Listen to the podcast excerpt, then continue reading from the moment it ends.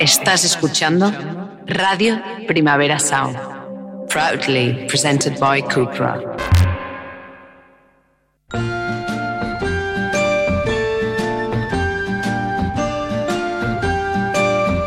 Ever since the day that you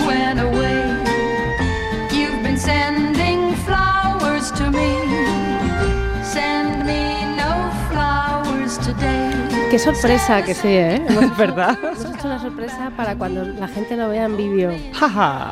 Hemos aparecido. Ya no, ya no sabemos cómo sorprender. ¿A qué no, Lucinda? ¿Cómo estás, Isabel? Bueno, tengo una gripe impresionante. Y, o sea, eh, de verdad, que no era COVID ni nada. No sé qué está pasando de verdad en España. Ya. Y en En esta Europa, comunidad en llena de fascistas, que yo creo que es lo que es- se me han metido dentro del cuerpo. ¿Tienes alergia al fascismo? Eh, ah, no, es que se me han metido dentro Almeida, Ah, Ayuso, todo. Entonces yo creo que ha estado purgando ahí. He vomitado todo, no sé. ¿eh? Bueno, pero estás mejor, tienes buena cara. No, ahora ya estoy mejor, estaba ronca, por eso no podía hacer el podcast. Claro, no podía hablar, Isabel, que es fuerte esto, ¿eh? He estado cinco días en mi casa, sola, Sí, sí, sí, pasando esto. Vosotros, tenía mareos y vosotros decíais que era porque no me podía, porque he estado cinco días sin... Porque como hacía seis días que no te movías, pensábamos que ya te habías quedado sin masa muscular. Qué horror, Lucía, que me lo he pasado. No me extraña, hija, pero qué bien que ya estás bien. Sí, ¿Te sientes bien? me siento bien. Muy bien. Oye, antes de empezar, Sí. Vamos a decir que hay un montón de concursantes que nos piden, oye, venir a Sevilla, que no te vamos a matar eh, a, a mí, eh, venir a Córdoba, venir a Granada, venir a Extremadura, venir más al sur. tal. Mira, es que nosotros no hacemos gira este año. Este año no. Hemos hecho, hemos estado en Valencia, hemos estado en Mallorca, El en año Bilbao, pasado. el año pasado. Pero este año, tranquilas. No, pero es que aparte, si, queré, si, si queréis que eso suceda, que nos llame algún teatro Eso es. de cualquier provincia Eso eh, del sur, que es donde no hemos estado, Y que así nosotras grandito y vamos. vamos. Porque nosotras, que somos muy listas, este año no, nos, no queremos burn out, el año pasado también lo fuimos porque hicimos poco, y no nos vamos a ir de gira como dos gilipollas con 170 años que tenemos porque queremos vivir y vivir la vida bien y ser felices. Pero queremos ir a veros si vosotros nos invitáis. Sí, pero no hay gira, solo se hace en Barcelona, Madrid. ¿Por qué Barcelona y Madrid? Pues mira, Barcelona porque es donde está nuestra radio, donde se graban los programas, Sí. ¿eh? y el nuestro también, y Madrid porque es donde vivimos Y ya está. y porque es el, el centro del mundo. Soy centrista, bueno, en Madrid pasa ahí, todo. es ahí. broma. Y va- vamos a recordar entonces que os apetece venir a vernos. Eh, estamos en, eh, en los teatros que ya sabéis y que podéis comprar las entradas en DICE. Sí, y, que, a la y venta venid todavía. todo el rato porque to- es todo siempre divertidísimo. El otro día en La Mirada fue divertidísimo en el Sí. Teatro Coliseum. Eh, la verdad es que eh, voy a volver a hablar de mí y ya está. Un momento, estaba yo muy disparatada Mucho. Porque cuando estoy con, con la premenstrualidad Sí. y la serotonina está arriba, estoy muy disparatada. Entonces hay una concursante que dijo, se me está haciendo difícil seguirte. Eh, eh, empatizo contigo.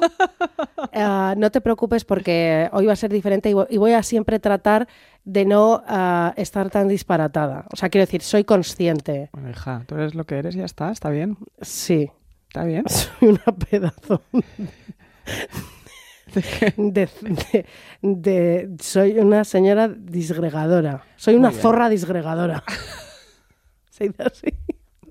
No, pero bueno, que también esto, o sea, luego yo me he escuchado y tampoco está tan mal. Que no, hija, bueno. no, que va a estar mal. Bueno, da igual. Bueno. Eh, inseguridades. Lucía, por favor, Mira, ¿de qué vamos a hablar? hoy vamos a hablar de la destrucción. Claro. Un tema que elegiste tú. Es, es- es- sí, sí. Es maravilloso. Es que es muy fuerte. Es que es muy fuerte. Sí.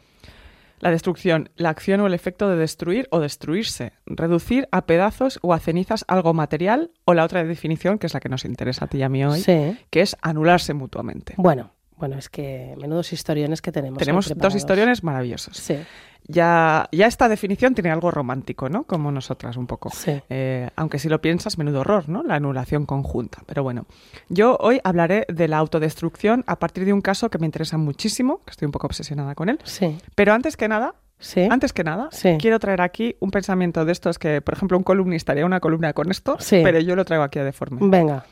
Tengo un pensamiento recurrente en esta mañana laborable que me perturba. Es una tontería, pero la tengo que contar. Claro. Una tontería. ¿Por qué en los restaurantes modernos ya no sirven postres construidos, sino destruidos?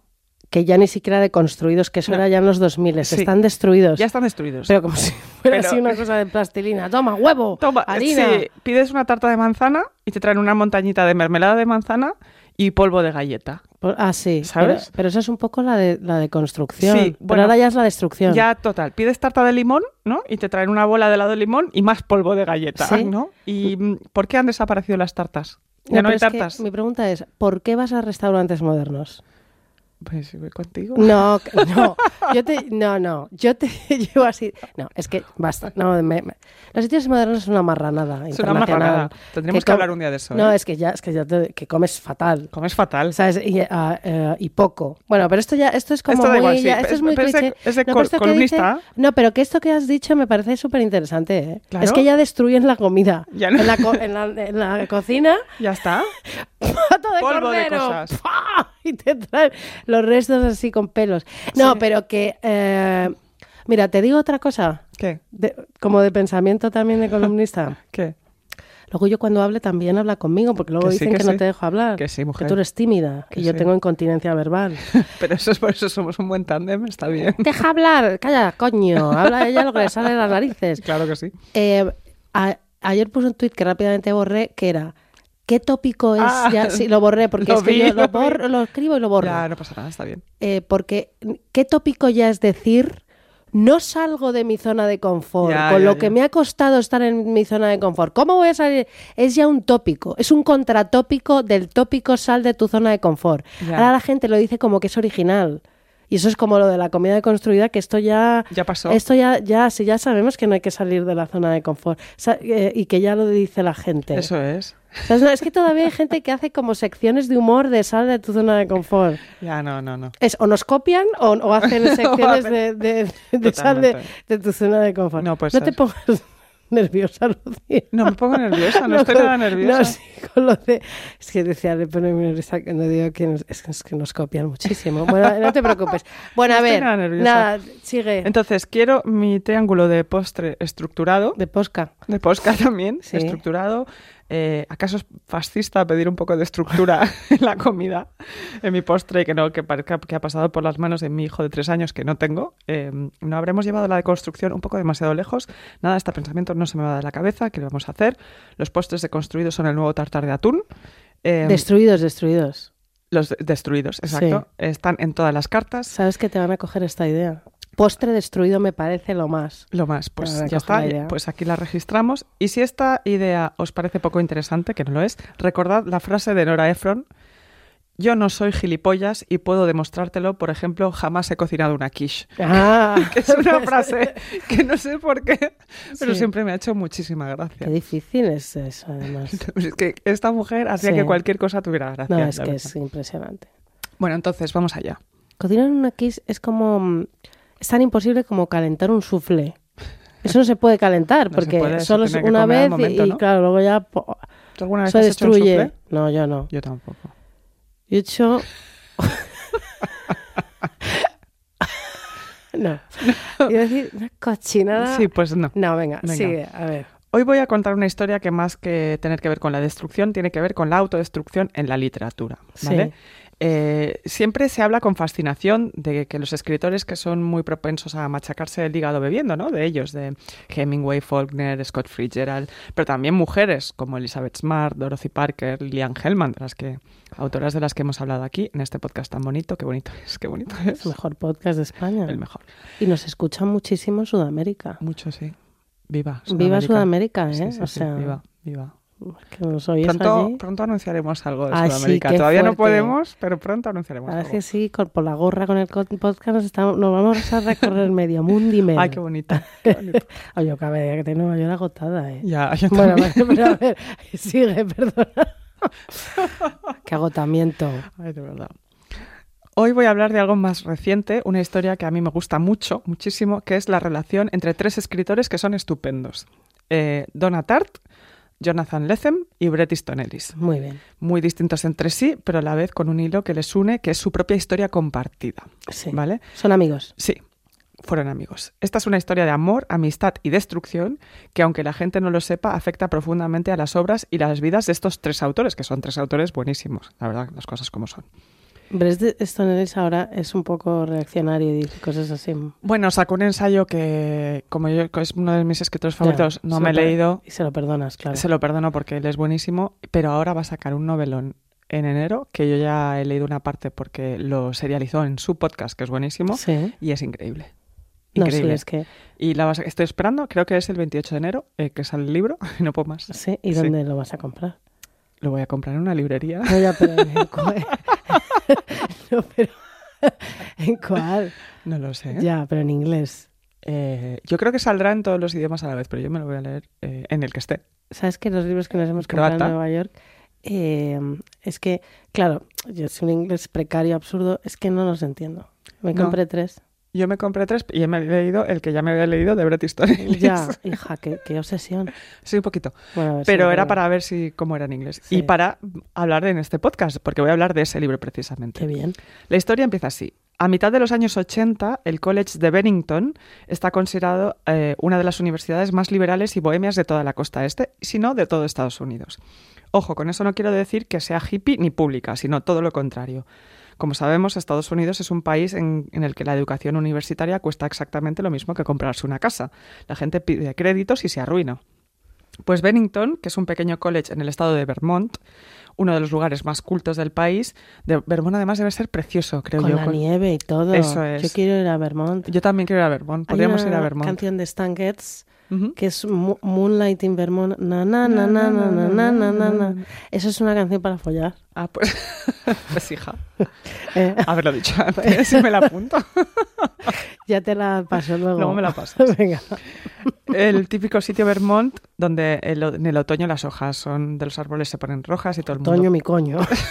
De verdad, Isabel, No, ya paro. por favor. No, es impresionante. Venga, Sí. va. En el otoño las hojas de los árboles se ponen rojas y todo el mundo pide cosas con sirope de arce, así idílico, ¿no? Bennington se, especializa, se especializa esta universidad en artes y tiene profesores buenísimos que dan libertad total a sus alumnos para que sigan el currículum que ellos quieran. Es más, es de las pocas universidades a las que se puede asistir sin haberte graduado en bachillerato. ¿Ah, o sea, sí? sí, sí, sí, sí. Quiere decir que si tú presentabas un buen proyecto eh, artístico que quisieras hacer, te pueden, eh, te podían aceptar, incluso becar, ¿no? Oye, eso, francamente. Ya, ya, ya, muy, muy, muy extraño, muy extraño. No, no, genial. Sí, sí, estupendo. Eso, eso es vanguardia, ¿eh? Total, total, vanguardia total. ¿Y no hay más universidades que hayan hecho eso? Hay alguna, alguna más, sí, especialmente las de arte. Eh, a principios de los 80, recordemos, Estados Unidos está en plena bonanza económica, está por empezar justo la era Reagan, en la que los ricos se hacen cada vez más ricos y los pobres cada vez más pobres, jaja, neoliberalismo. Bennington es la universidad más cara del país, la más cara, ¿Cuánto cuesta? muchísimo. Un millón de pesetas. Más Sí. al año, más, más, una pasta. Se considera en ese momento una de las universidades más liberales, donde van los hijos de los más pijos a estudiar arte dramático o escultura y salir con una licenciatura sin tener que hacer demasiado. Eso es, es el topicazo, pero en Bennington eh, era un college muy bueno. Sí. Pero la libertad total es el emblema del lugar, ¿no? Tiene un buenísimo plantel, parece que esté aquí como la universidad que me pague un vídeo ¿no? que te están haciendo de la... Bennington es una universidad estupenda Sí, sí. con un buen plantel de profesores de literatura que aconsejan bien y forman a sus alumnos. Y ahí es donde se encuentran los protagonistas de nuestra historia. En 1982, Bret Easton Ellis llega de California con una novela casi completa sobre su adolescencia, que acabará siendo la famosa Menos que Cero, su primera novela, en la que se mezclan chicos con aspecto surfero, chicas guapas que sienten un gran vacío existencial y camellos de las drogas más variadas. ¿vale? El mismo año, Donna Tartt eh, llega desde el sur de Estados Unidos y es extremadamente tímida y elegante. Ves unas fotos de ella monísimas y con el pelo negro, con sus modales de Mississippi y llega becada porque su familia no tiene dinero para pagar la, la matrícula y escribirá más adelante El secreto. Y lo mismo le pasa a Jonathan. El secreto... El secreto. Pero a ver, ¿el secreto, el libro del secreto ese de que si piensas una cosa... No, no, te- no, no, no el bestseller. pasa? O sea, Si No. piensas que tienes un billete de 20 euros, de repente metes la mano y lo tienes. No, otro secreto. otro secreto, pero que vendió creo que casi tanto como ese. Qué chisporroteante, de verdad, de todo lo que te digo, ¿eh? Es impresionante. Sigue, perdona. Lo- bueno, como decía, lo mismo le pasa a Jonathan Lethem, que después escribirá La fortaleza de la soledad. Él viene de una familia intelectual y bohemia de Brooklyn. Y bueno, y ahí se encuentran los tres, ¿no? Conviviendo con la hija del dueño de American Express o de Coca-Cola, ¿no? Porque Ostras. es de un nivel muy, muy fuerte. Como cuenta un exalumno de Bennington, dice, conocí a una chica allí cuyo padre coleccionaba Picassos, ¿no? Y él, el padre, le dio una asignación a la hija para que comprara bocetos de Picassos. Ostras. Ese era el hobby de la chavala. Madre mía. O sea, Sí. claro, ahí llegan estos tres. Easton Ellis venía de una familia que había pegado un pelotazo inmobiliario, entonces tiene dinero, pero los otros dos están ahí como con una sensación de esto que es. ¿no? Sí. A Donna todo esto curiosamente le parece interesantísimo y se camufla con el resto de estudiantes del lugar, adopta una vestimenta así como preppy, ella va vestida como un chico pijo, con ¿No- no ropa de hombre. Un poco los tres como complejo de clase, un poco. Ahora te lo cuento, Sí. ahora te lo cuento, Ajá. porque Jonathan Lethem sí, pero Sí. Donna Tartt ya te digo que se camufla, se hace como si, como si ella estuviera en Oxford. Ah, ¿sabes? genial, eso está genial. Y ella tiene, una, tiene como un montón de secretos precisamente, es muy misteriosa. Adopta la, vestimenta así preppy y andrógina, habla poco, tiene amigos del mundillo literario en la universidad y fascina a la gente, pero, pero porque es tan tímida y tan extraña. Hace fiestas para tomar el té, hace cosas como así curiosas. Ella es como artista de verdad. Sí, Es como la Luisa Casati de los 80. un poco, Sí. un poco Luisa Casati. Y además era muy pequeñita y todo el mundo pensaba que bebía muy poco y en realidad bebía más que ninguno ¿Ah, sí? y los tumbaba a todos ¿En bebiendo. serio? Sí, sí, Con su metabolismo bajita. sí. Ya es raro eso. Ya es raro eso. Lethem, por el contrario, siente un resentimiento de clase enorme, enorme. Eh, nunca ha estado rodeado de tanta gente que no tiene preocupaciones ni nada que se le parezca. A él le ha costado llegar hasta ahí. Gente que se salta los exámenes para irse a esquiar a Suiza eh, o que se ponen ciegos de todo sin preocuparse por nada más, ¿no? Entonces, y él tiene una relación muy ambivalente con, el, con la universidad. De hecho, en un momento la deja. Por otro lado, Brett está en su salsa, lleva todo el día, es el popular, ¿no? Lleva todo el día gafas de sol, imitando a su ídolo, a Elvis Costello, hace amigos fácilmente, se hace adicto a las metanfetaminas, bueno, clásico de Lo la universidad de los 80. Sí. y es considerado uno de los guays de la universidad, ¿no? Eh, ojo que esto no es fácil, ¿no? Porque en la, en la promoción de los tres, o sea, en, su, en el año en que ellos entran, en el 82, están también los escritores, las escritoras Jill Eisenstadt, el escritor David Lipsky, Lawrence David, Reginald Shepard, Brixton Smith Starr, que, será- que será luego la guitarrista del grupo post-punk The Fall, o sea, todo gente guay. Quintana Dune, la hija de, de Joan Didion y de. John Dune. Y entre sus exalumnas, Quintana Roo. Quintana Roo, y entre sus exalumnas están Judith Butler Sí. y Andy Adworking. O Qué sea, hola, ¿qué, hola, ¿qué tal, Ya. Bennington? ¿no? Y ahora, Oye, sí, Judith Butler vino a Madrid y no nos enteramos. tú ya no Que nos es enteramos. acojonante. Nos enteramos el otro día. No, pero es que es impresionante. Pero es que es que lo que estamos haciendo. No lo sé. O sea, Pues el eh, idiota. en la fie- eh, yo en la fiesta del, del Círculo de Bellas Artes, creo Sí, que sí, por eso está como está. bueno, no me hagas hablar. Eh, ya, ya, ya. Tú también estabas, Yo claro. también estaba, yo Ah, también sí, estaba. Pues em, vamos a recordar un poco esta época con una canción de la época precisamente que es Spellbound de Siouxsie and the Banshees, Muy que es una bien. maravilla. From the cradle bars comes a beckoning voice that sends spinning. You have no choice.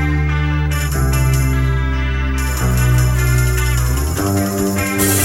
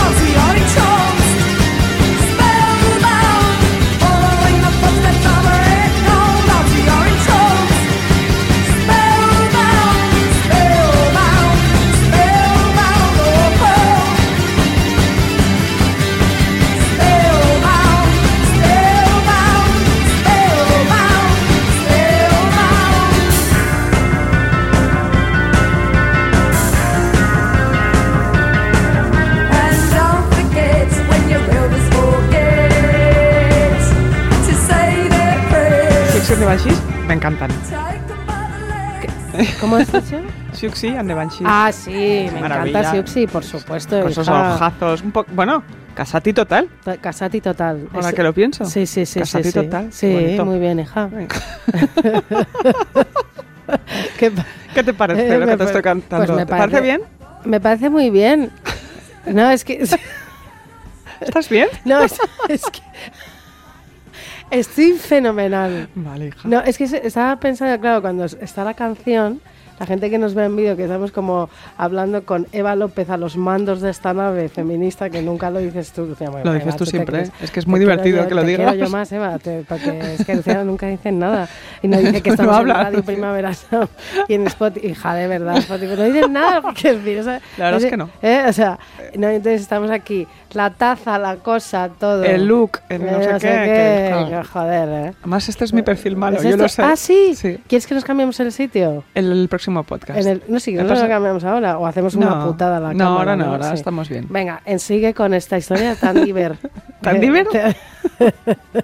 es muy diver esta historia. Bueno, está empezando, Venga, está empezando. sí. Yo no sé, yo creo que es divert- que es interesantísima. Luego tengo muchísimos datos que no me ha- no, te- no he podido apuntar porque mm, porque porque serían demasiado frikis, pero luego os los cuento en un off. Tú sigue que luego dice la gente, ya se están dispersando. Ay, pues, Sí, sí. bueno, es un podcast, no es una clase. Sí, En fin. Venga. Los tres personajes de esta historia acaban confluyendo en este college que está aislado, porque hay que decir que Bennington está cerca de un pueblo pero de Vermont, pero no es un sitio al que se llegue fácilmente. Entonces, los estudiantes, que son como ciento y pico en cada promoción, están viviendo ahí como en su propio, un poco gran hermano, ¿sabes? Sí, en sí. este college precioso, mm, rodeados de nieve, de hojas y tal. em, que en los 80 además es conocido por su apertura intelectual y sexual, ¿vale? Es un sitio Ya. muy libre. Sí. Es normalísimo en los 80, justo antes de que gane Reagan, que los alumnos y profesores se acuesten entre sí. Ah. Sí, sí, sí, sí, sí. Aunque para los alumnos, dicen los alumnos de Bennington, que ligar- liarse con un profesor era como de loser. O sea, era Ah, como sí, de, sí, "Buah, claro, te has liado con un profe de, va, Ya. qué asco das. Sí. ¿sabes? Sí, sí, sí, Sí. como que no, no es un tema moral, sino es un tema de, de, de molar o no. ¿no? O sea, que allí la erótica del poder les daba completamente igual. Había que igual. ligarse con los iguales que estaban haciendo las mismas obras contemporáneas eh, es. espantosas que el, que el Eso es. compañero, ¿no? Esto que he dicho también es muy rancio, como No. lo de, de los 2000 también. que no, pero el que- para contemporáneo que está bien. Pues que O por mal, supuesto, no o sea, sé. yo qué sé. Eh, para que te hagas una idea, Bret Easton Ellis entró por eh, sus esculturas, ni siquiera por lo que ¿Ah, sí? escribía. Sí, sí, sí. Ah, jolín. Todo muy raro. Eh, todos salen con todos, beben y se drogan hasta caerse. Donna hace fiestas, como decía, para tomar el té, es misteriosa para todo el mundo, dice que no quiere tener hijos, que en la época año 82 eso las mujeres no lo decían prácticamente. Eh, todo el mundo cree que ella es asexual, porque nadie la ha visto con, con liarse con nadie nunca, Sí. pero ella tiene muchísimos novios que nadie conoce. ¿vale? Ah. Sí, sí, ella va a su bola. A Brett y a ella, ellos se conocen porque les hacen una cita ciegas, porque nadie les soporta ¿A, qué- a quiénes? ¿A ellos? a ellos dos. Pero si él es el más popular. Sí, pero, pero también es un resabiado. Ya, claro. ya, ya. Entonces, todo el día hablan de libros, de películas, y son repelentes los dos.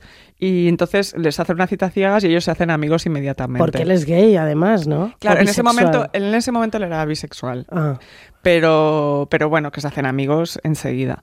De todas Eh, maneras, claro, nosotros ahora ya no nos podemos quedar antiguas y ya no podemos decir como etiquetas. No. Porque ahora todo es fluido. Pues era fluido. No, me refiero.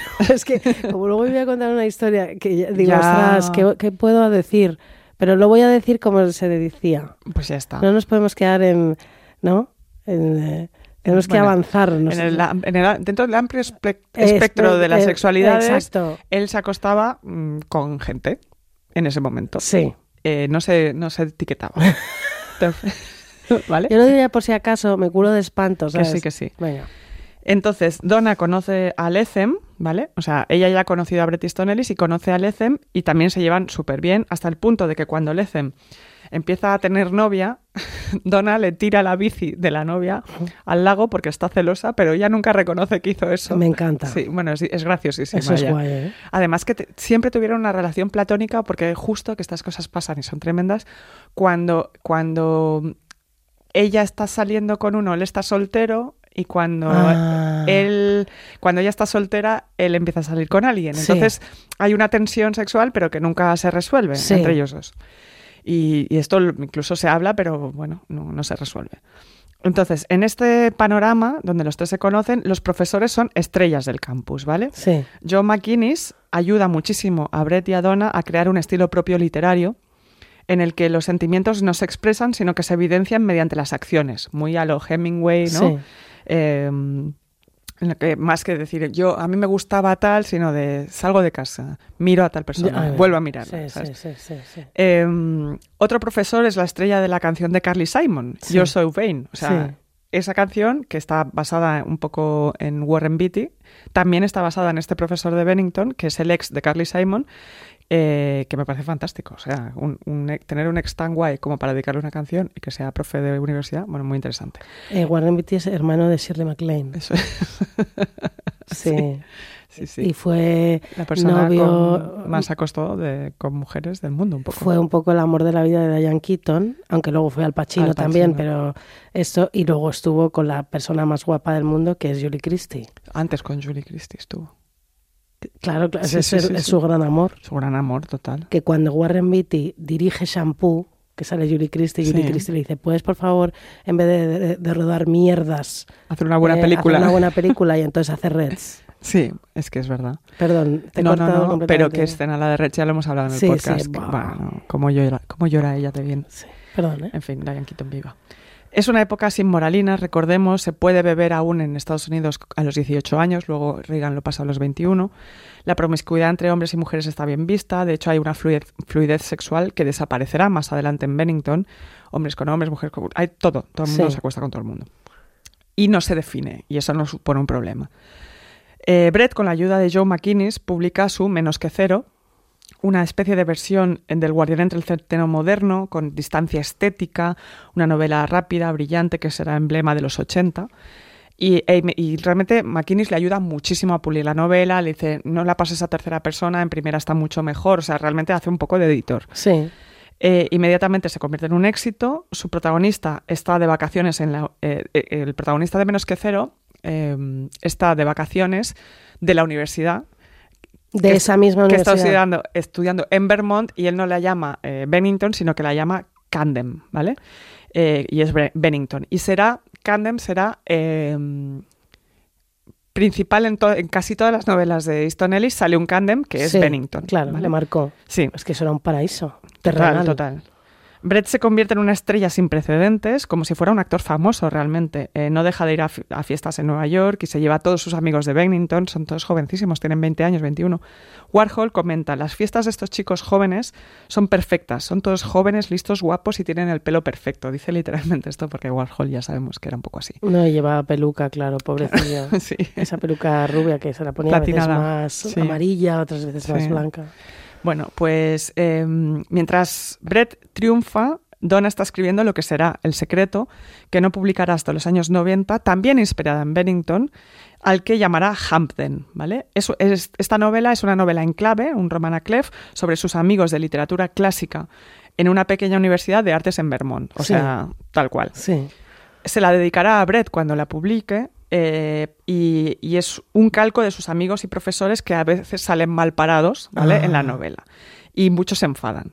Eh, se la llega a llamar la Yoko Ono de la universidad, del Qué departamento de malos. clásicas. Sí, bueno, ya, ya típico coti de la época, de los al, fin- 80. al final no es tan paraíso porque qué machistas, la Yoko Ono de la uni, bueno, claro. sí, lo pero bueno, los 80, recordemos. Es un poco como plegarias atendidas de Truman Capote. Eso es, eso es. Yo creo que mejor obra literaria porque realmente es una construcción literaria preciosa y además, pero bueno, claro, la gente que sabía quién era quién, pues dice, hombre, ¿qué haces aquí hablando de todo el mundo? Habla de los profesores que estaban enamorados entre sí, bueno, en fin. Eh, pero se convierte en una novela reverenciada por público y crítica. Brett empieza a llamarla eh, Madonna Tart en vez de Donna Tart. Donald Trump. sí, eh, Madonna Tart porque le dan muchísimo dinero por la novela. Ah, sí. Sí. ¿Tú te Sí, has sí. leído el secreto? Sí, me la leí, pero hace muchos años. ¿Y te gustó? Sí, me gustó mucho. Me Joder. gustan más las de Easton Ellis, pero Sí. porque ella es un poco más como literatura rusa, ¿sabes? Son estos tochos que todo más- se muy despliega. descripción y sí, todo. me gusta más un poco más cortito. todo. Ya, pero bueno. Es, un- es una escritora estupenda. Me la quiero leer. leer. Te va a gustar, te va a Vale, gustar. me la compro Sí. en la librería que tú vas a ir. bueno, sí, no sé. Y Brett le hace un guiño en su siguiente novela, Las leyes de la atracción, que es mi favorita, Sí, en la que, eh, porque en las leyes de la atracción, que luego lo contaré un poquito, Easton Ellis habla realmente de Bennington. O sea, toda la novela es ellos en Bennington bebiendo, liándose entre sí, mm, todo. Y en esa novela habla en un momento, dice, por ahí van los estudiantes de clásicas haciendo rituales y sacrificios paganos. Y en realidad eh, está haciendo un juego de espejos Sí. con el trabajo de Donna. Eh, todo- Ah, ¿sabes? O sea, claro. él ya ha leído el secreto, aunque el secreto no se ha publicado, pero le hace como un homenaje a los de clásicas y ella después, eh, o sea, se empiezan Sí. a mencionar entre sí Sí. Los tres, que Sí. es, muy, es muy bonito eso. En 1985, Brett vuelve a Bennington convertido en una estrella, porque ha publicado menos que cero, pero sus amigos, tanto Lethem como Donna, se han tomado un semestre de estos sabáticos para poder escribir, porque ellos están escribiendo sus propias novelas. Y él está solo, ¿no? Todo el mundo le quiere entrevistar, pero nadie le deja acudir a las clases porque es demasiado famoso. O sea, él está en una especie de pesadilla ahí, de, Sí. de eso. Es muy joven, no, ni siquiera se ha graduado en la universidad, pero ya es famoso de salir en el Vanity Fair, si no en la portada, en la Ya. contra, básicamente. Ya. Y comienza a escribir Las leyes de la atracción, situado en Camden, con el, que es su Bennington, donde cuenta su vida universitaria, quién se acuesta con quién, cómo en el fondo nadie está con quien desea estar, ¿no? sino que es a A le gusta a B, que a Sí. B le gusta a C, ¿no? que es- esas Sí. son las leyes de la atracción, Claro. siempre. Ah, qué interesante. Sí, Hay una película. sí. Es- eh, ha envejecido fatal, ¿eh? A mí esa peli no me gusta, Es pero a- él dice que de- dentro de las pelis que han hecho, su- bueno, American Psycho es mejor adaptación. Sí, Yo sí, creo, sí, está bien. diver, Es- súper es diver buenísima, esa. sí. Sí, sí. Pero las leyes de atracción es un poco soseras, El además. prota es el de Dawson Crece. Sí. ¿eh? Me da una pereza que Ya, te un rollo, un rollo. Qué pereza Dawson Crece, ¿te acuerdas? Bueno, entonces, Eran todos filósofos. Que- bueno, a ver. el rollo. Eh, nadie está con quien desea estar y se basa en sus experiencias universitarias y la de sus amigos. Incluso transcribe diálogos exactos que oye en la cafetería de otros, o sea, otros estudiantes habla y, y él transcribe eso y lo mete en la novela. Eh, detalla cuáles son las residencias de estudiantes de Bennington, las llama igual, dónde está lo que todos llaman el fin del mundo, que es el final de un campo, do- de un campus, no, de un campo donde van todos eh, a Un beber. campo, pareces asturiana. Sí, pues no, hija, ¿no? Viva gustaría. Asturias, ¿eh? Viva, viva. Yo allí he vivido mucho. Has vivido mucho, es Sí. verdad, y has sido muy feliz. Sí. Muy bien, vamos a ir un día. Ah, Claro. Em, donde todo, el fin del mundo es donde todo parece acabar, porque parece que se acaba la tierra para ellos ahí, y en realidad es un campo que, que da paso a la ladera ¿no? de, una, de una montaña. Y cuenta la leyenda, él cuenta la leyenda de cómo Brixton, la de The Fall, que era Sí. amiga suya también, fue mordida por un vampiro. Él, él cuenta, se ve que anoche a tal, a Vanden, la llama, eh, Sí. la mordió un vampiro por la Fíjate. noche. Y en realidad era que un ligue le dejó un chupetón monstruoso, ¿no? Pero va creando esas leyendas que corrían por la universidad. Lethem tarda un poco más, pero también se suma eh, a recordar sus tiempos en Bennington a través de La Fortaleza de la Soledad, que se publica en España en 2003. Cuenta pues sus trapicheos eh, en la Universidad de Camden, o sea, la llama él como, También, sí, como, Brett. Brett. Eh, Él explica, escribí sobre Bennington de una manera muy directa, apenas ficcionando, lo cual es inusual en mí. Me parecía divertido acabar haciendo lo que tanto Brett como Donna y también Jill Eisenstadt habían hecho mucho tiempo después que ellos, ¿no? que es usar Bennington como referencia. Llamar a Bennington Camden, el nombre de Brett para la universidad, fue mi forma de quitarme el sombrero y decir, este es tu terreno mm, de la ficción, Claro. pero lo voy a ocupar un poquito, si me lo permites. bien, claro. Muy me bonito. pa- Me parece todo precioso. Es súper bonito. Sí. Y así, dice él, fui mucho más aceptado por la universidad, porque resulta que eh, a tanto Donna como Brett, después, cuando son exalumnos de Bennington, nunca les invitan a ¿Por la qué? universidad, porque como hablan de drogas, sexo, rock and roll, Ah. eh, los tienen un poco apartados, aunque son como son obras muy buenas. Y son las estrellas un poco Sí. de... Y entonces dice Lecem, aún así fui mucho más aceptado en la uni- por la universidad porque no explicité que había asistido a la universidad más corrupta y decadente del país. Ah, sí. Dice, así que extrañamente me convertí en la opción segura para ellos y me invitaron a ir varias veces. ¿no? Y él que ni siquiera se graduó porque no acabó la No acabó universidad. la No, él, universidad. él hubo un momento que dijo, mira, me voy a California, paso de esto ya, no Ya. quiero escribir y en realidad aquí no estoy haciendo Y nada". Brett y Donna sí la acabaron. Sí, la acabaron. Y con esto eh, ¿Un voy, con- bizcocho? voy concluyendo. Poco después de que Brett, Donna y Jonathan se fueran, comienza en el college lo que se conoce como la purga, ya que echan a un tercio de los profesores de la universidad, especialmente a los que habían sido vitales para las carreras artísticas de ellos, los que les habían ayudado realmente a, a poder ser escritores y les habían dado apoyo de esta es tu voz, manténla, úsala, tal y todo deja de ser tan libre y tan especial, ¿no? Que Brett un poco lo anuncia en las leyes de la atracción, que recomiendo muchísimo, que dice, ya llegan los yuppies, ¿no? Están Ah, transformando la cantina en un gimnasio para hacer pesas, eh, eh, están como convirtiéndolo todo en otra cosa. De esa época universitaria, que marca tanto la construcción literaria de, de los tres, eh, como la destrucción de los mitos anteriores, han dicho, Bret Easton Ellis dijo, Bennington estaba hecho para mí. Era exactamente lo que estaba buscando. La gente que conocí, el paisaje, la libertad que se me dio, fue una época maravillosa.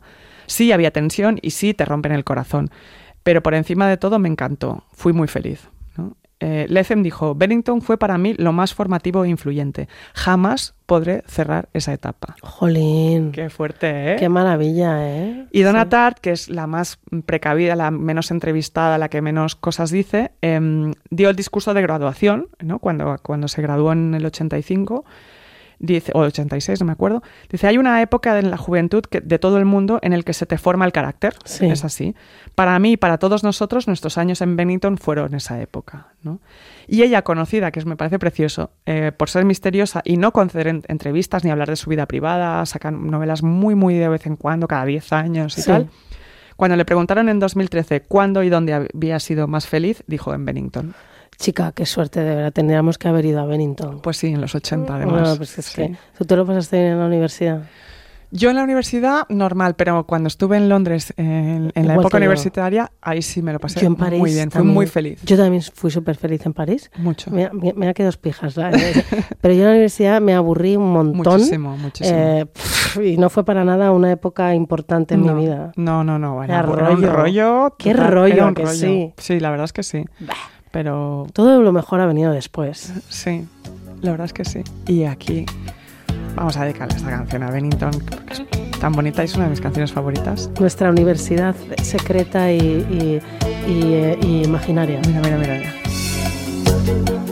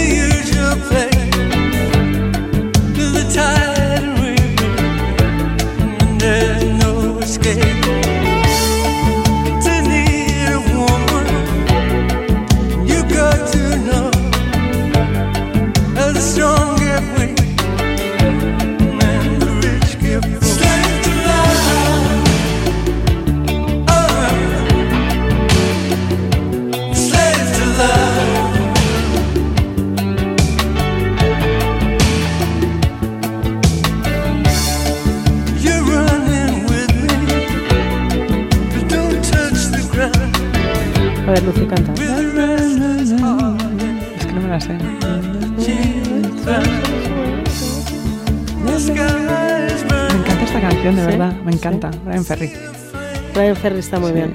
Y además le dejó su ex por Mick Jagger. Qué pena. Ah, sí. Claro. Pues, pues La rubia, ¿cómo se llama? Ah, la que se casó. Faithful. No. No. Ah, la que tiene esa cara tan rara que Sí. es genial, altísima. Sí. Ostras. ¿Cómo se llamaba? Esta No me mujer. acuerdo cómo se llamaba. Famosísima, que luego se casó con Rupert Murdoch, que es súper fuerte. Ah, sí. claro. ¿Cómo se llama? Pero Rupert Murdoch no era del espectro eh, sexual. ¿Rupert Murdoch? Sí, no, ¿no? no, no, no. Chica, no me entero de nada, de verdad te lo digo. Estoy perdidísima. ¿Cómo se llama? Luego nos acordaremos cómo se llama esta mujer, que es de Texas, además. Es de Texas, pues es de ¿Cómo se llama Texas. Jerry Hall. Eva, Joder, gracias. es que- Por Dios. Lucía, de verdad. Una cosa, si os ha interesado mm, esto que os he contado, podéis ampliar la información en un artículo del Esquire que se llama La historia oral de Bennington. Sí. Y luego hay un podcast que se llama Once Upon a Time in Bennington, em, que tiene como 8 o 9 partes donde detalla esto con, con todos sus protagonistas, los amigos de los protagonistas, cuenta cómo era Bennington. Hay, f- en, en- en el reportaje de Squire hay fotos de ellos súper jóvenes, si os interesa, ahí hay muchísima información, además de las novelas de los tres autores. Sí, muy bien, hija. Pues la verdad que te ha quedado estupenda. ¿A qué bien? Ha quedado fenomenal. Ha sido una historia estupenda y ahora ya pues me toca a mí. Te toca a ti, cariño. La mía es un poquito más antigua, Bueno, pero no por eso menos interesante. no, madre mía. Porque lo tuyo en realidad no era destrucción, destrucción. No. Lo tuyo era eh, un poco paradisíaco. La cuestión era que no me ha dado mucho tiempo, pero mm, Brett, eh, sobre todo Bret Easton Ellis, tu- tuvo después una etapa muy autodestructiva y en su novela se cuenta la, autodestrucción de sus personajes y cómo él también mm, vivió rupturas amorosas, desengaños y, y cosas que pasan todas en Bennington. Pero entonces me gustaba más contar la historia esa Sí, que en el fondo el, el rollo de otra vez sexo, drogas, rock and roll, que, Sí. que es un poco manido para, para Sí, ellos, ¿sabes? sí, Que sí. Los libros son más chulos que eso. No, pues yo te vengo a contar de verdad. Tú cuéntame la- Yo te vengo a contar una comida, un postre destruido. o sea, Venga, vamos allá. a- Me, me traes la quiche, de verdad. O sea, yo te traigo el sufle que no se puede recalentar. pero vamos, o sea, esto es muy heavy. He dicho muy heavy. Muy heavy. Esto es muy heavy. Sí, ya somos mayores, hija, ya. Venga, vamos a ver. Yo hoy vengo a hablaros de la destrucción de dos personas que se enamoraron. ¿vale? Una de ellas es Margarituras, ya avisé del coñazo que iba a meter y, a- y a- y sigue, pues Sí. soy consecuente. Destrozada por el alcohol con 65 años y por la vida, y de Jean Andrea. Lo de Andrea no es real, pero es el nombre que ella le pondrá, el nombre bautismal, el nombre durasiano. Él se llama en realidad Jean Lemay. Ah, Pero ella dijo, no, no, ah bueno, ya- ella ya empezó ella así. ya, ¿sabes? Muy bien. Sí. Ella le despojará de su apellido, le despojará de todo, le destruirá para crearle de nuevo. Esto se lo avisa a ella. Ajá. Te voy a destruir para crearte de nuevo. ¿Ah, sí? Sí. Oh. Ella tiene 65 años y él 22. Hostias.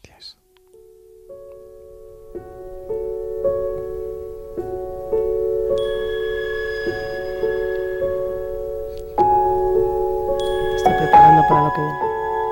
¿Qué es esto? Esto es de la película Lejos del Cielo. Qué maravilla.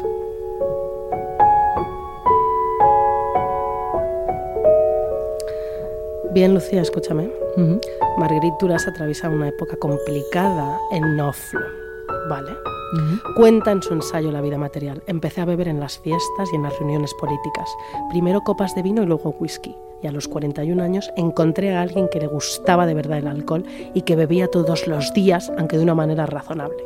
Lo superé muy deprisa, pasaron 10 años, hasta la cirrosis y los vómitos de sangre.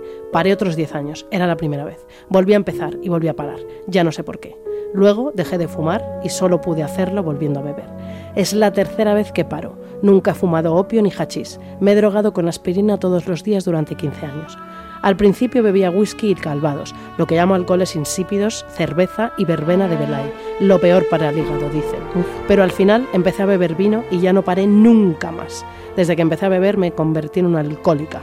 No tardé en beber como una alcohólica. Dejé todo el mundo atrás. Empecé a beber cuando anochecía, luego empecé a hacerlo a mediodía, después por las mañanas y a continuación empecé a beber por las noches. Una vez por la noche y luego cada dos horas. Y ahora nos desplazamos hacia Caen y Jan Andrea dice... Fue hace muchos años, tenía, no sé, unos 22 años. En el piso donde vivía había un ejemplar de los caballitos de Tarquinia. Sería de la anterior inquilina. Así que lo leí e inmediatamente el texto me dejó fascinado. Tres días después, con un bitter Campari en una terraza, leí toda su obra. Llegó un momento en el que solo la leía a ella. Estudiaba filosofía. Lo dejé todo para leer sus libros. Hasta sentía que la autora estaba ahí presente.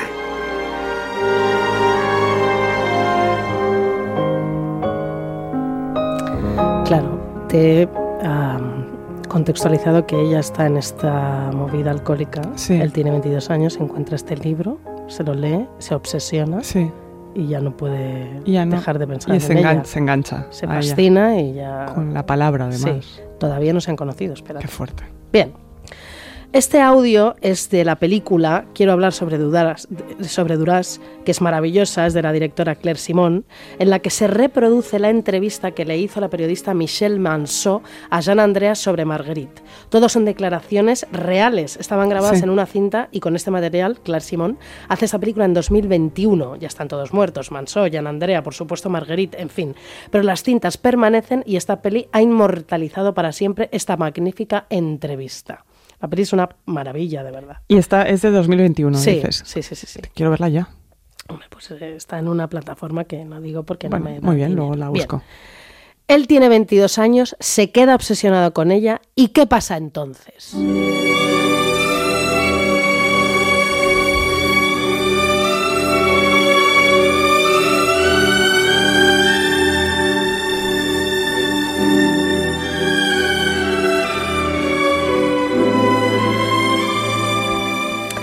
En 1975, en el cine Lux, en Caen, donde vive Jan Andrea, ponen India Song, la película de Marguerite. Marguerite acude a Caen para un debate tras la proyección de la película. Él está histérico, va a conocer la razón de su existencia, pienso. ¿Le compro flores? No me atrevo, qué vergüenza.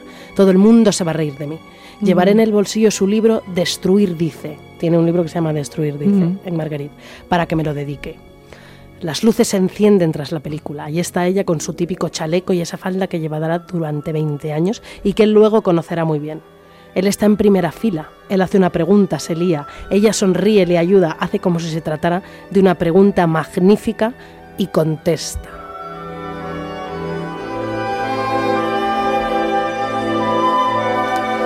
Bien, él no se entera de nada de lo que ella le dice, porque está completamente extasiado. Qué fuerte. Termina el debate, se van a tomar todos una caña, él le da a firmar el libro y le dice, me gustaría escribirle, Madame Duras.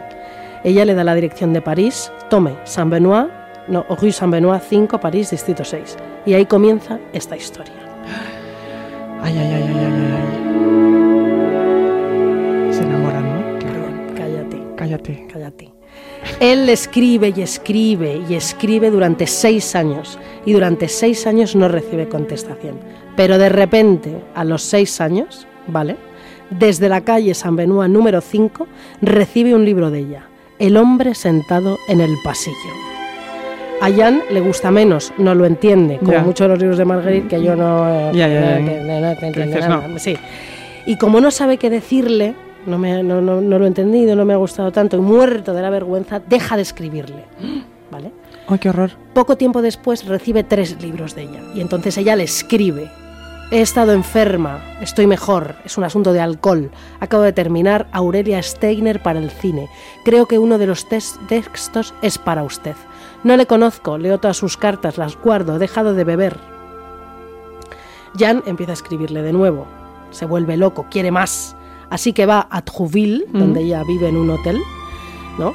La telefonea. Estoy aquí, quiero ir a verla. ¿Para qué? dice ella. Para conocernos, dice él.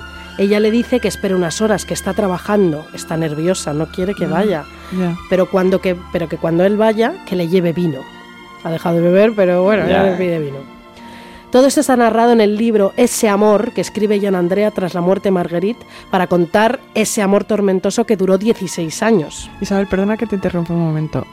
Esto que le pasa a ella, que, mm, que, que está nerviosa porque, o sea, porque no quiere verle, verdad que tú y yo lo hemos hablado, pero que mu- muchas veces te pasa que cuando, cuando vas a quedar con alguien que te gusta eh, por primera vez, no, de repente eh, No quieres. no quieres ir. Rechazas la idea de y te, todo y eso. dices, "Y si cancelo, eh, no, mm, Sí. no me quiero cambiar, me quiero quedar en mi casa, te entra como te empieza a Sí. doler el estómago. es te mucho entra- más bonita la idealización. Claro, yo entiendo que ella dijera, "Mm, no, ahora no. Que no de repente a las 7 de la tarde que te tienes que salir de casa y coger el metro porque tienes que encontrarte con, con, alguien, alguien, que dices que no es pereza, es como, mirarle como, a los ojos. como una angustia vital. Hombre, ¿no? es que hay una energía que hay que poner. Ah, en fin. No, y eso. encima ella 65 años, él 22, Claro. lleva escribiéndole 6 años. ¿Cuánta proyección hay ahí? no, no, no. Claro. Uf, toda. Ella alcohólica perdida que casi se muere dos veces. Y además es que si están unidos ahí por la palabra proyectada. Hombre, por supuesto.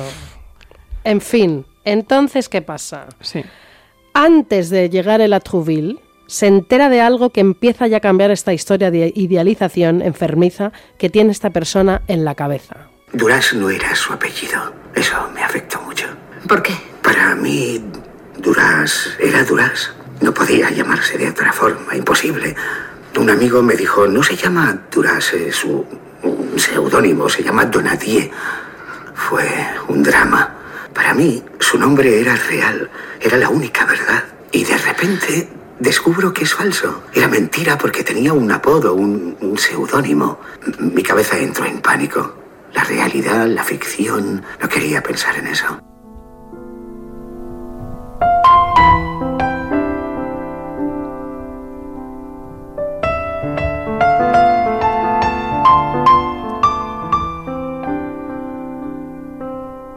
¿Qué música te estoy poniendo?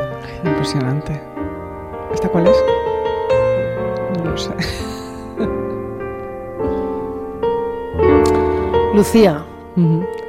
Marguerite no le quería ver porque ella no esperaba a nadie. Iba a morir pronto su cuerpo, como cuenta Laura Adler en su biografía. Estaba cerrado ya para siempre, a la basura. Era una vieja muñeca desfigurada por el alcohol. Ya no inspira deseo. Ella que ha sido tan ardiente, la escritora del deseo, el puro deseo. ¿Cómo ese joven iba a interesarse por ella? Él sería su último amor, Lucía, el último de Marguerite, el hombre de última vida, aquel que hasta el final la escuchará, la mirará, la tomará entre sus brazos, al que dedicará cinco libros.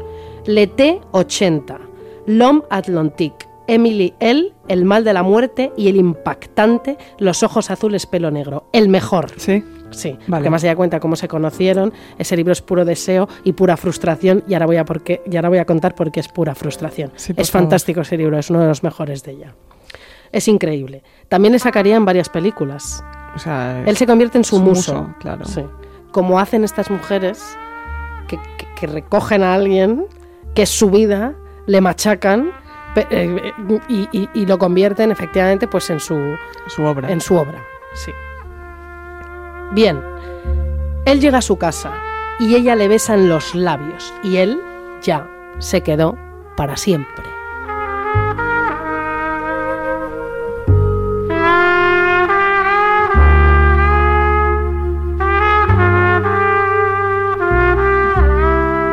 Para siempre, Lucía, 16 años hasta la muerte de Marguerite. Pero, ¿tú crees que aquí empieza el paraíso y la felicidad?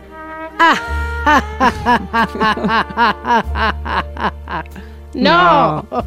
Que te lo has creído, Teodora. No, aquí empieza la destrucción total. Nunca pudo soportar que tuviera deseos homosexuales. Me preguntó si era homosexual y le dije que sí. Pero nada de eso nos detuvo. Ella se enamoró de mí y yo de ella.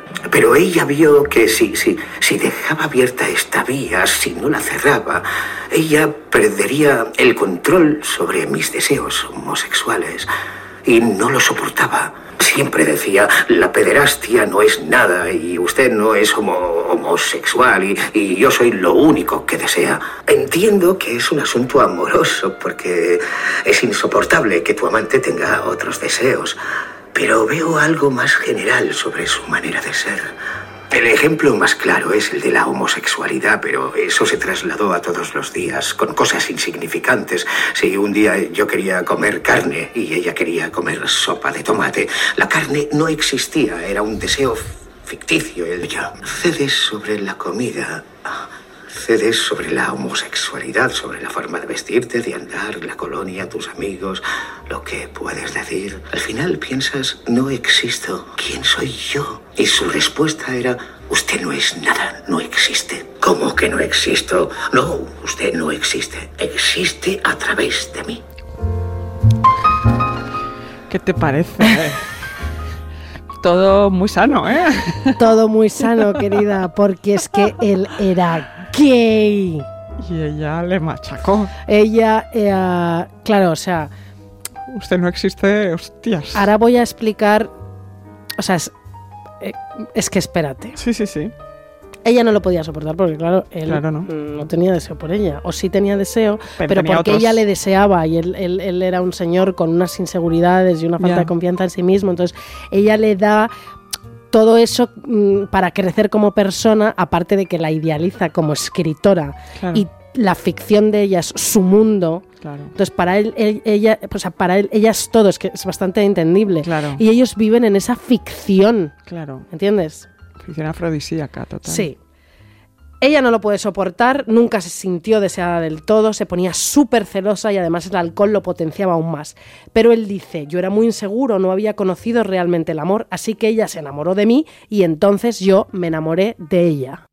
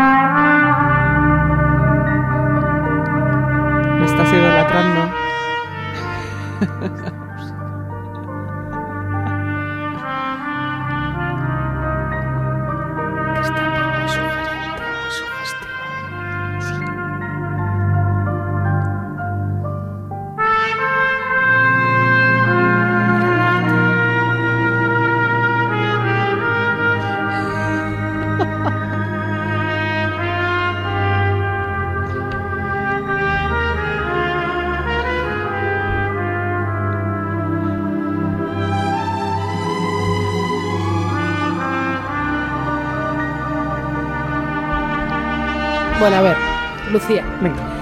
Era una relación de fascinación por parte de Jan, de dominación por parte de Marguerite, pero ella le cautivó, él se quedó, ella le vistió, le enseñó a comer, a leer, él mecanografiaba sus libros, no le dejaba ver a sus amigos, no le dejaba ser homosexual y él la idolatraba porque ella le necesitaba y le quería cuando le quería, ¿vale? Sí. Cuando se acostaban, porque ella era una mujer sin complejos y siempre fue súper ardiente, además muy sexual y ella Sí. siempre lo dijo y sus libros van sobre el deseo y la sexualidad de la señora completamente, vamos, o sea, vale, cuando se acostaban, ella le demostraba con todo su cuerpo cómo le deseaba y eso a él le extasiaba. Al principio a él le chocó que ella le quisiera físicamente, claro, él era homosexual, pero eso se iba a interponer con lo que deseaba mm, con lo que deseaba Marguerite Duras, una señora que hablaba de sí misma en tercera persona, Lucía Ligmaer, se iba a interponer la homosexualidad de alguien o, o, en- en- en- en- en- con esta burra, No. con, ¿cómo se este, con esta potencia de la naturaleza Un torrente. con esta, con esta piedra filosofal. Harry Potter, que, o sea, Que era eh, Marguerite. Claro, o sea, eh, Imposible. ¿cómo, eh, cómo algo se va a interponer en el camino de esta Menudo señora? volcán, ¿no? Que, Esta hombre, señora. que hasta en la resistencia francesa Que y que, que lo ha hecho todo y ha que, hecho todo esta señora. que- se tuvo que follar al, al- al alemán que, que metió a su marido en un campo de concentración para tener información sobre Robert Pero Antelme. Yo creo que lo, ma- lo que más me impresiona de todo lo que cuenta siempre de Marguerite Duras es que cada amor de ella daría para una vida entera. Hombre, claro, es que, es que solo te he contado dos, porque ya conté el, el Charlot, este Michel, pero eh, lo contaré más. Bueno, y Robert Antelme también lo conté un poco, pero sí, bueno. sí, sí.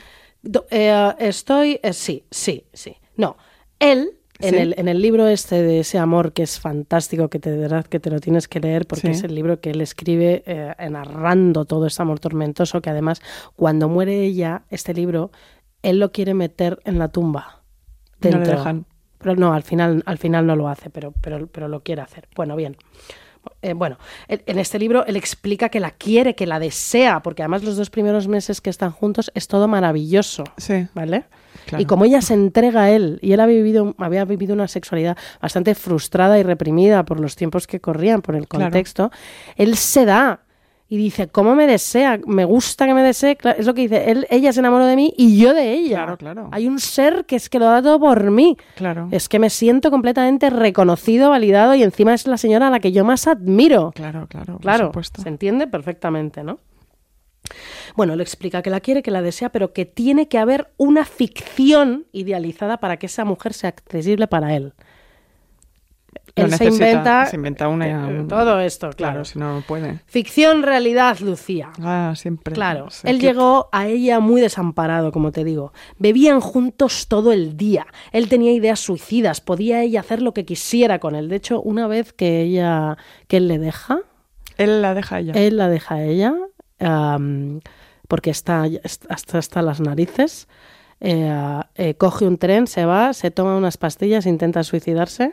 No lo consigue y vuelve porque dice que la idea de estar sin ella es más insoportable que la idea de estar con ella que también es insoportable Bueno, que, des, que destrozo. no, es que es todo, es todo destrozo. impresionante. Un día ella le dice, le voy a destruir para crearlo. Ella era la ama. Ella era la máster del universo. Fuerte ella. Ella era ¿eh? muy fuerte.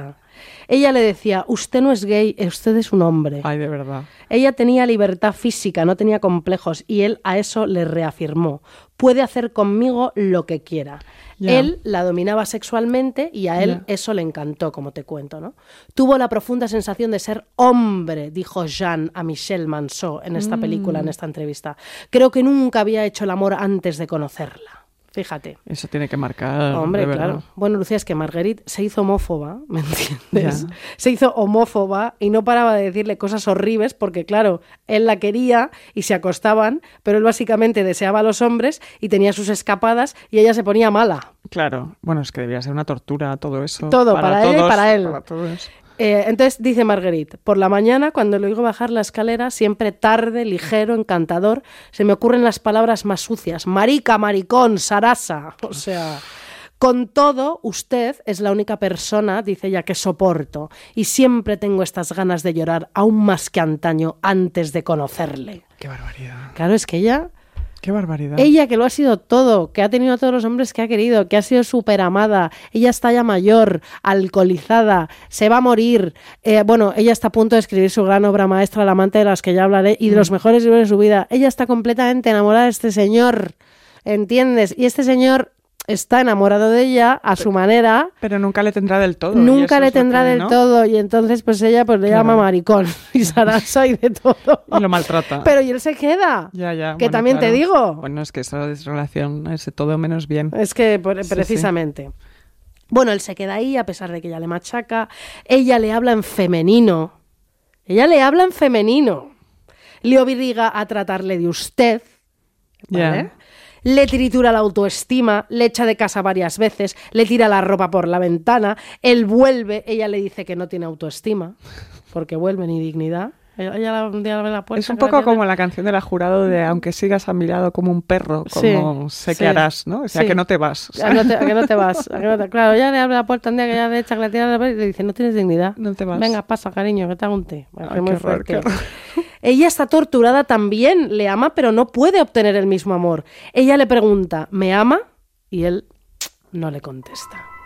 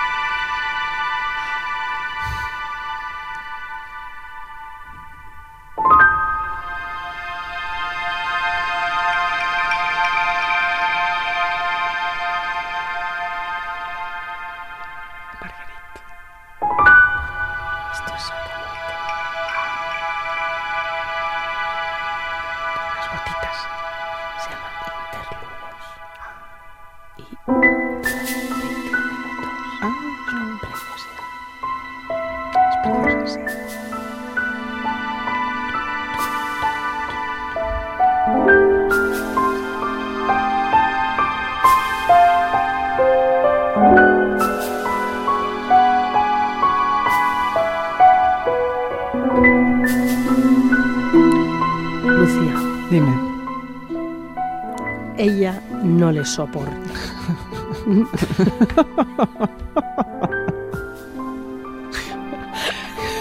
No me, no me digas. Ella no le soporta. No, claro. No hay tu tía, No, no es- pues, está- no puede más. No puede más. Ella no le soporta, no se soporta ella misma, le echa sin parar, le amenaza, aquí no tiene nada, todo es mío, todo comprende, el dinero es mío y no le daré nada, es usted un inútil. La destrucción, claramente. Sí, sí. Ella no comprende por qué Jan se queda con ella. No lo comprende. Y por eso le enfrenta todo el tiempo. No, para ver si no- se va. No, no, no, no, Es que no entiende. nada. Qué Luego ella recapacita, le pide perdón, le pide que le haga el amor. Es que Están esto- machacados. Están. Además, todo el día oliendo a vino tinto. Bueno, que, que eso es, Es que difícil, ¿eh? espérate, porque- con los labios manchados del Sí, vino. que ya te con-. Claro. Sí, pero luego, después de hacer el amor, otra vez esos gritos. Ella quiere romperlo todo, destruirlo todo, golpearle. Ella dice, tengo ganas de matar.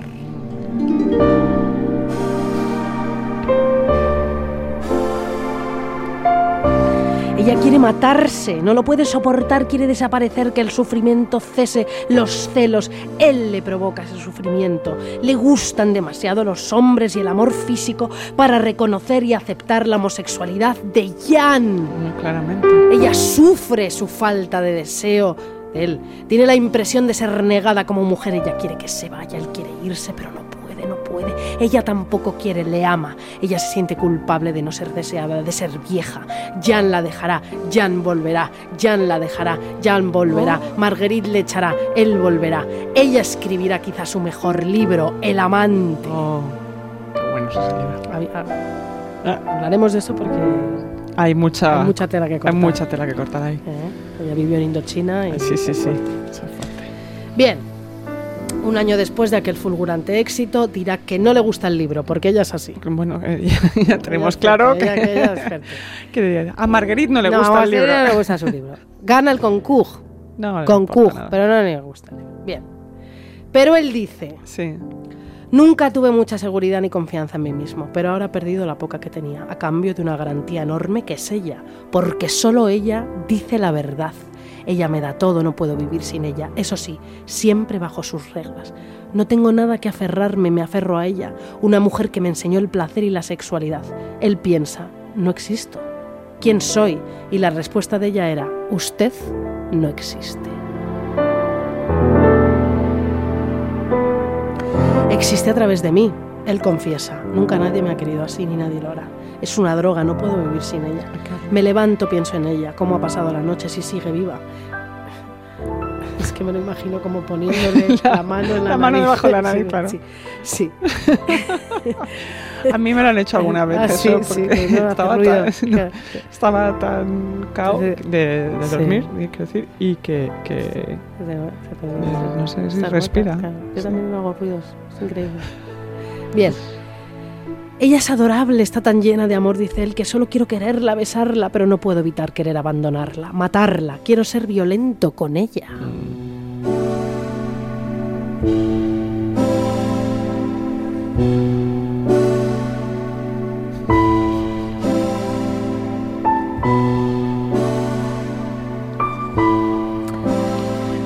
esto no va bien, ¿eh? No está- no en B, ¿eh? Creo que no vamos bien. Llevan 16 años juntos, Lucía. Beben de 6 a 8 litros de vino diarios. Ah, bien, bien. Tamajuana se vino. No comen, Qué horror. engordan. Claro, ¿Vale? El vino es lo peor. Claro, y dice ella, me gusta darme asco a mí misma, dice ella. Ella, Ay, qué ella- ella que se para, yo me imagino sin ducharse como Susan Sontag con el pelo tieso así, Sí. en el sofá, así, ¿sabes? Como, como, en fin, bien, bebiendo, ¿no? Qué horror. Dice ella, me veía destrozándome, era placentero aquel desplome. En el alcohol están juntos, discuten en público, en realidad les encanta esta performance, han, han convertido... Bueno, los amigos. No, los amigos flipan. han- En plan, no, que- no quedamos con Margarita y ya, ¿no? Hoy porque. No, no, no, pero es que claro, ella, ella es tan narcisista y se toma tan en serio a sí misma que piensa que el público, la audiencia de las peleas con él, hasta debe de ser como una obra de arte para los demás, Claro, ¿entiendes? ella cree eso. Es fuerte. Qué fuerte, qué horror. Bien. En fin, Lucía, salen cada vez menos, ¿vale? Es que ese es un poco el círculo en el que están, ¿no? ya con los bricks allí tirados, ¿no? Están solos, encerrados en el piso de la Guisa Menor. Esperan ya el último día, ya morirá pronto, los dos lo saben. Él cuenta en el libro de este amor, ese amor, la obligo a comer, le doy de comer a cucharadas, usted come. A- a- él en el libro le habla a ella, ¿vale? claro. ¿No? Le obligo a comer, le doy de comer a cucharadas. Usted come, aún tiene ganas de alimentarse y a veces coge la cuchara que sostengo en mi mano y me hace comer a mí. Hace el gesto de darme de comer como si jugáramos a comer, como si todo volviera a empezar, como si usted dijera, usted es como yo, somos unos niños. No es la muerte lo que pueda cambiar algo. Jugamos desde siempre, desde el verano del 80, incluso antes. Todas esas cartas que me envió, ¿recuerda? Oh, esas cartas que tengo guardadas, esos días antes de morir en el que usted me pide perdón por Ay, todo, qué dice horror. él. qué horror.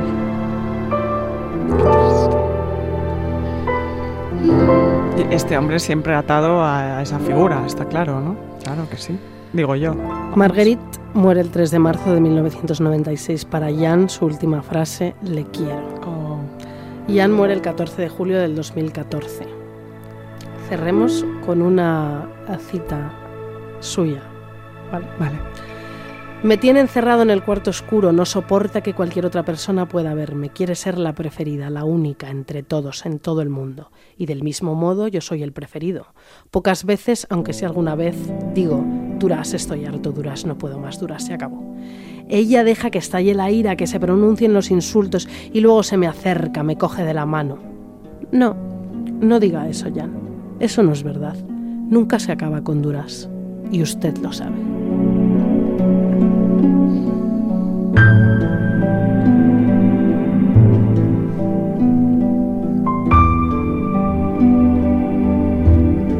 Menuda, menuda es. Ay, qué barbaridad. Qué barbaridad de historia. Es. No, mira, es que encima, claro. Lo quiero leer todo y me lo quiero ver todo. No, es que, o sea, Claro, yo me, en- entre que me he leído la biografía, Claro. me he leído el libro de ese amor, me he leído Emily él y el de los ojos negros, Claro. me he visto la película. O sea, eh, Estás me he leído duras- ese amor. Quiero decir, Endurasada eh, estás. bueno, la historia es mucho más fuerte de lo que yo Seguro, he hecho una seguro. sinopsis de, de todo este historión. Eh, luego miras las fotos. Eh, Quiero ver la cara de él, además. miras las, las, las películas, declaraciones de ellas homófobas absolutas, porque, porque este hombre no, no- no le desea y ella está en contra de totalmente de la homosexualidad y que no son hombres y que no sé qué, que es para partirle la cabeza. Claro. Eh, imágenes eh, de él eh, andando en una película que ella le hace hacer 400.000 tomas porque no anda como ella quiere que ande. Ella le prohíbe todo, hacer todo que no sea ella. Y él se queda ahí. Y él, como sabe que nunca lo va a hacer bien, se quiere marchar porque todo lo que hace o intenta hacer está mal. Pero no se va. No, se, va, no se va. Que ahí hay una cosa, hay una cosa cosa simbiótica tóxica. terrorífica. No, es una cosa tóxica absolutamente. Él, él- él- él, considera que no es nadie sin ella. Ella, ella ella es- su pasado, su presente, su futuro. Sí, bueno, sí. él cuando luego se muere ella, se tira encerrado en la calle San Benoit, eh, deprimidísimo y bebiendo, pues no te puedes ni, ni contar. Que está la madre de él preocupadísima y de, y de todo. Y, vamos, él, no- él no olvida... vamos, Nada. y, bueno, y él escribió este, libro, ese amor, que es una pornografía absolutamente de la relación, igual que ella es una pornógrafa total que cuenta todo en sus claro. libros y todo. En fin, Lucía, bueno, pues Oye, qué- qué eh, hemos terminado este podcast que Sí. creo que nos ha quedado fantástico. Yo espero que sí, yo creo que sí. Eh, yo creo que sí. pues, Eh, pues, pues di adiós. pues oye, muchas gracias. Muchas gracias, mucha suerte y buenas noches. Y buenas noches. Mira, mira.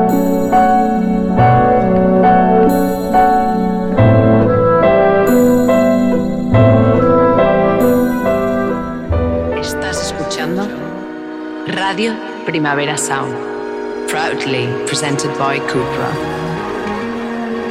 RPM.